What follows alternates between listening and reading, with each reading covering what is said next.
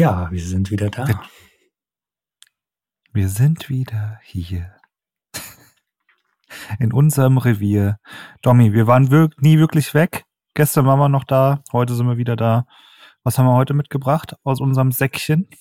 Äh, eine Überraschung, die mich selber überrascht hat. Vielleicht überraschte noch jemand anderen. Wie kam es dazu?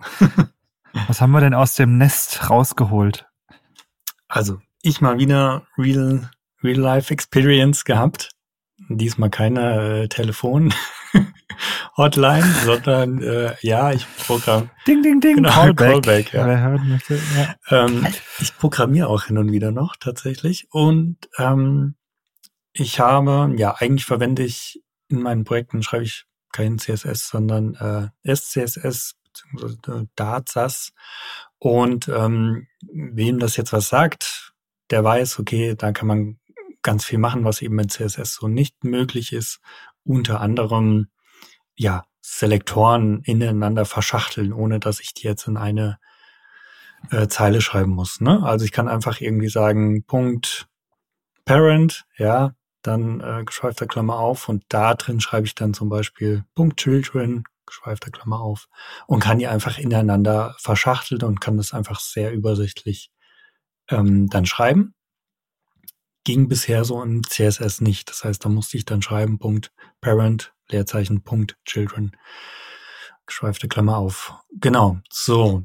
Und was habe ich gemacht? Ich habe plötzlich mal wieder CSS geschrieben. Äh, ganz komisch, einfach um im Browser was zu testen, ja. Also prototypisch hatte ich jetzt keine Zeit, mir eine Toolchain da aufzubauen. Ich wollte einfach direkt im Browser was schreiben, beziehungsweise prototypisch was testen im Browser. Und wie es so ist, wenn man da jetzt hin und her wechselt, ich habe mein CSS genestet geschrieben. Also ich habe das so geschrieben wie in SAS, gar nicht absichtlich aus Versehen. So. Und dann bin ich äh, im Browser rein und es hat funktioniert. Und da war ich erstmal so, ich habe das gar nicht gerafft. Ich habe gedacht, ja, ist ein Bug. Und dann habe ich es umgeschrieben. also in dem Moment habe ich es nicht äh, verstanden. So.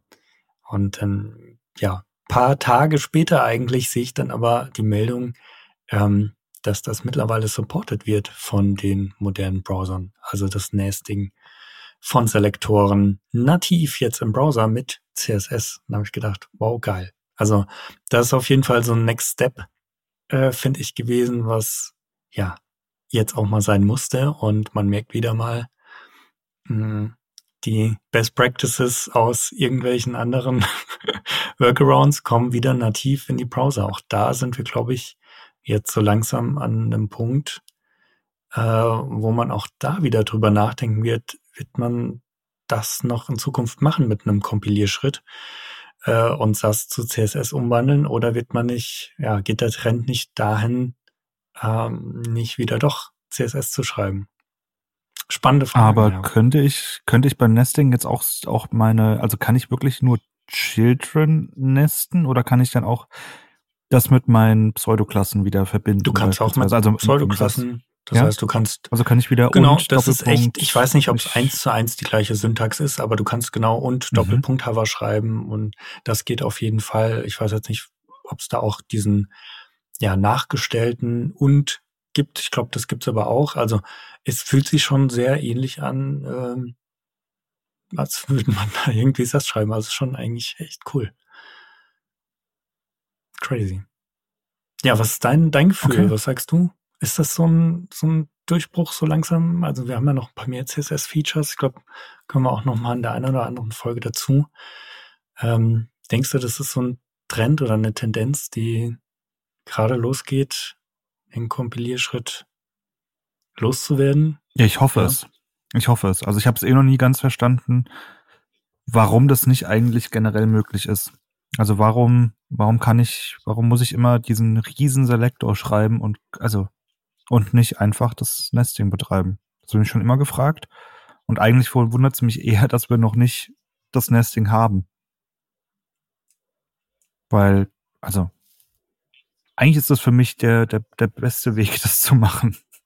Ja, auf jeden Fall. Und ich glaube, wie gesagt, das ist auch eine Erkenntnis dann gewesen, äh, wieder ja. mal das Ganze nativ zu machen. Ja. Ah, ich finde es spannend. Also von daher mega.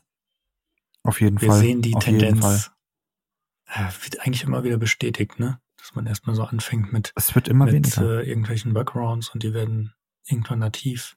Es ist einfach, es wiederholt sich immer wieder. Und das ist das Schöne.